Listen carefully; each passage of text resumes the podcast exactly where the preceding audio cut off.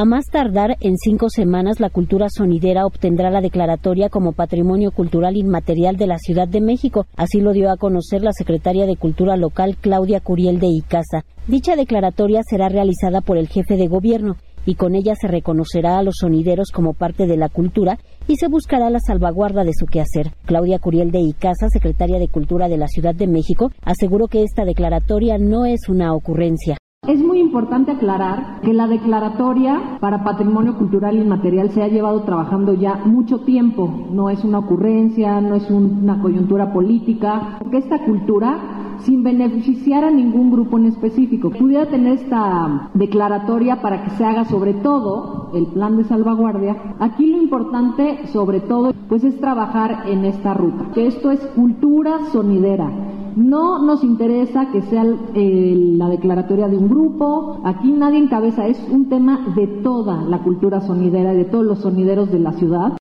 Claudia Curiel de Icaza agregó que se ha trabajado en esta declaratoria desde hace un año y mencionó que para garantizar la salvaguarda, una vez que el jefe de gobierno realice la declaratoria, se llevarán a cabo una serie de foros en los que sonideras, sonideros, centros de baile, autoridades, instituciones académicas y otras instancias trabajen en un plan de salvaguarda de la cultura sonidera que esta declaratoria ya quede en unas cuatro o cinco semanas. Estaremos ya entregando la declaratoria para todas y todos los sonideros. Son más de 10.000 sonideros y sonideras en la ciudad cultura popular que tiene más de siete décadas en la Ciudad de México, que es riquísima. En el Festival de Noche de Primavera convocaron a más de 100.000 asistentes, que fue un récord para la cultura sonidera y que como funcionarios y como gobierno simplemente facilitamos y dimos las posibilidades.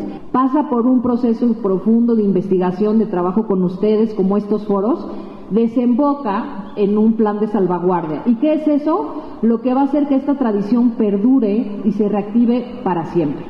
Durante el primer encuentro rumbo a la Declaratoria de Patrimonio Cultural Inmaterial de la Cultura Sonidera en la Ciudad de México, celebrado en la Fábrica de Artes y Oficios Faro Cosmos, Carlos Tejada, coordinador del sector de cultura de la Oficina de la UNESCO en México, habló de la importancia de acompañar la declaratoria con un plan de salvaguarda. La declaratoria puede ser una medida para hacer visible una práctica, puede ser una medida para comenzar a establecer el interés por una práctica, para promover el reconocimiento y el respeto por una práctica, pero realmente donde está el meollo de la salvaguarda está en los acuerdos que se toman entre la comunidad que practica esa expresión cultural y el resto de agentes que está alrededor de esa expresión y que de alguna manera facilitan o no que esa expresión se siga practicando día con día. Para Radio Educación, Verónica Romero.